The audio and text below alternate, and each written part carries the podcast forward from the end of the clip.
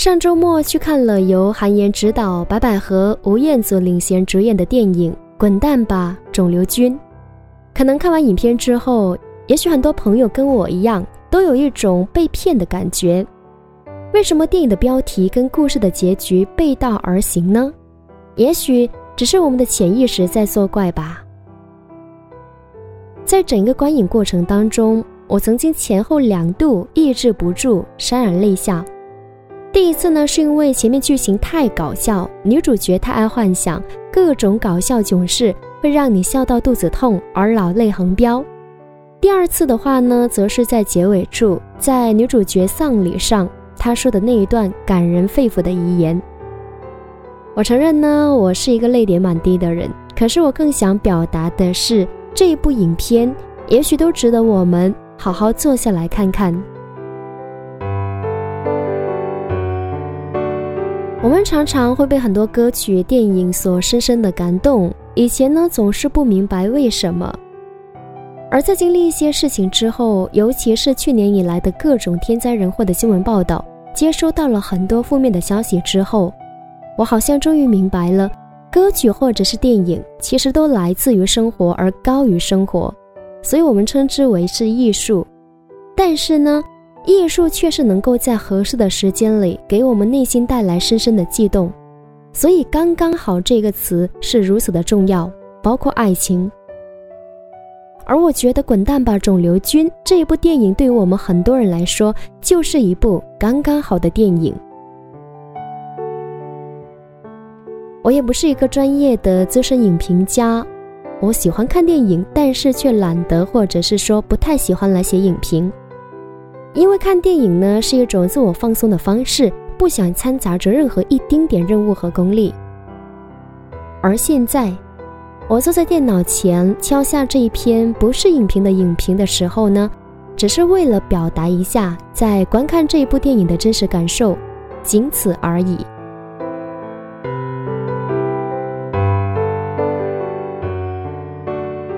我喜欢这部电影，跟《失恋三十三天》一样，主演都是白百合。你不得不承认，白百合是一个非常棒的演员。她跟很多其他演员不太一样。一般呢，可能大多数人大学毕业出来之后，大家都会是在拼梦想，然后拼事业。可是呢，她却刚刚好遇见了陈羽凡，而且愿意在这个时候嫁给他，并且为他生下了元宝。而在经历了为人妻、为人母之后，也就是四年前的失恋三十三天，他才算是通过荧幕让大家知道，在中国内地还有一个很棒的演员，他叫白百合。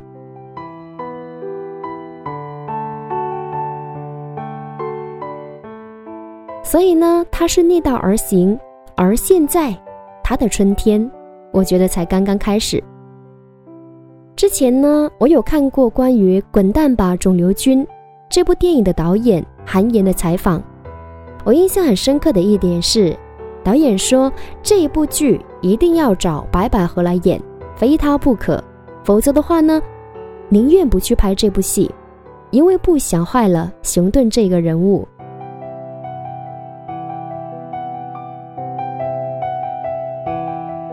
而事实证明。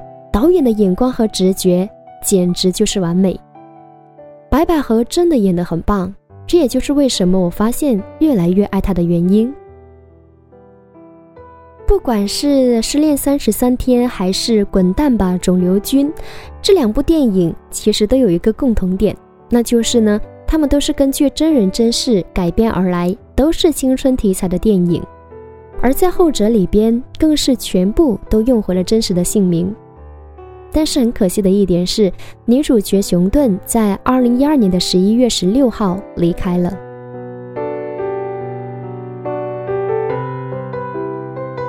而吴彦祖呢，大家的男神，后来看他微博才得知，在这一部电影开拍一年前，他的母亲也因为癌症离开了人间。所以，如果不是遭遇这个事情，也许他不会来拍这部电影。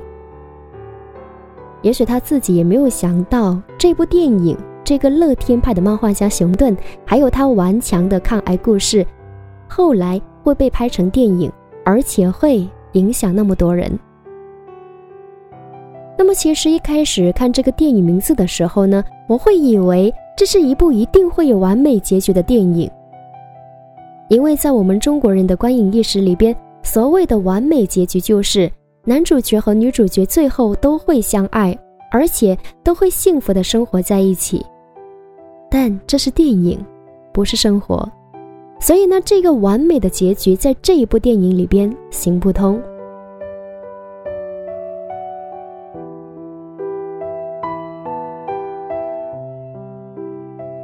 而讲了那么多之后呢，如果有人还没有看过这部电影的话，也许你不知道我在讲什么。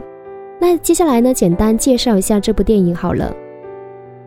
二十九岁的漫画家熊顿，在他生日的前一天，经历了被炒、被劈腿的倒霉，但是厄运并没有停止。最要命的是，在二十九岁的当天，在好朋友帮他开 party 庆祝他生日的时候，他突然间晕倒。而这一晕倒呢，同时宣告他患有非霍奇金淋巴癌，这是一种遍布全身淋巴的癌症，也就意味着难以治愈。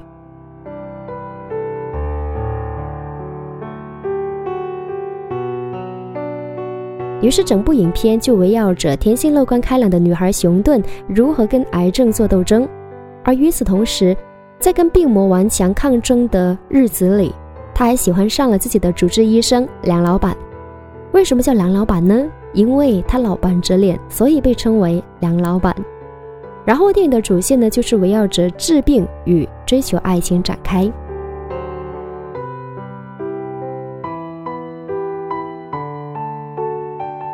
因为呢，熊队是一位漫画家，所以他想象力无比丰富。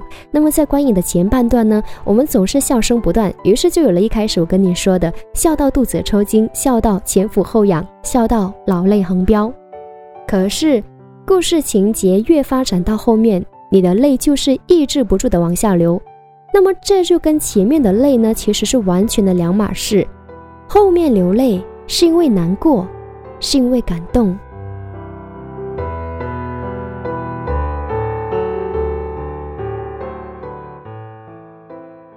而在看完这部电影之后呢，我内心有一个强烈的声音在跟我说：熊顿的乐观生活态度有几处地方台词，其实真的很值得来跟你分享。那么第一处呢，就是在熊顿第二次发病躺在医院里边，他把自己每恋爱一次就为对方织一次围巾，每失恋一次就把围巾拆成线的围球送给了梁医生。他说呢，爱跟被爱都是最重要的事。人不能够因为害怕失去就不去拥有，所以喜欢一个人，难道就不应该勇敢去追求吗？去表达心意吗？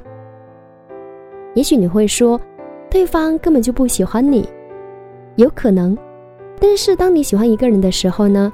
其实你发现没有，你会情不自禁的对他好，然后情不自禁的想了解关于他的一切。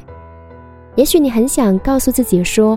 我要理智对待这份感情，但是呢，有时候人在感情面前会丧失理智的。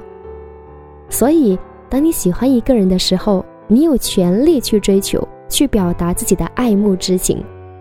但是，对方接受与否，对于你自己而言，也许已经无悔了，也说不定到最后，因为你的真诚而感动对方，他愿意给你机会呢。就好像影片的梁医生说，当熊顿问他。如果我当你女朋友，是否会让你觉得丢脸？梁医生说：“你又不是我，你怎么知道你对我的意义？你对我来说，就像这辈子只会遇过一次的惊喜。”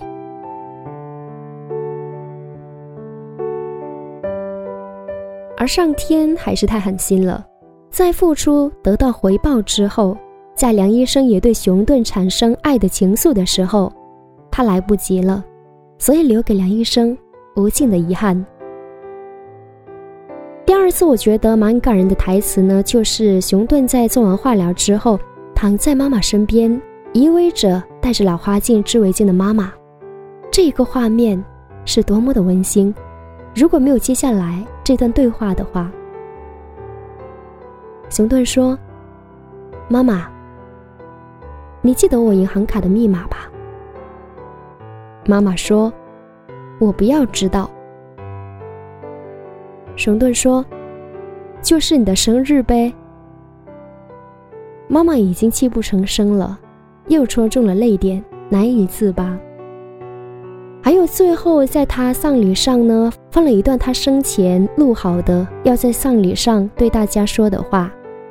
我估计这一段的话呢，可能安居了无数遍，看的时候呢，用了好多纸巾。他说呢，死只是一个结果，怎么样活才是最重要。经历过，爱过，坚强过，战胜过自己，有过这些过程，才算没有白活。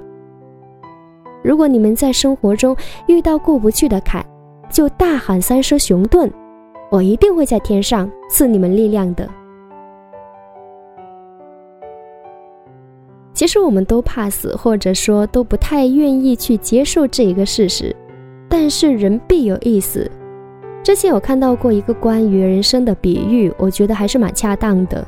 他说呢，人生就像一趟列车，你永远没有办法知道，在这一趟旅途当中你会遇见谁，而谁又会在哪一站上车或者是下车，最终又是谁陪你到最后，而又是在哪一站，这一趟列车会突然戛然而止。这一切我们都无从知道，而我们能做的是。既然知道生命只有一次，我们就好好生活吧。从今天起，别再抱怨世界，尝试热爱你的工作，投入你的热情，开始更珍爱你的家人。有时间的话，为他们策划一场说走就走的旅行吧。好好享受你的生活，阳光雨露，电影，还有音乐。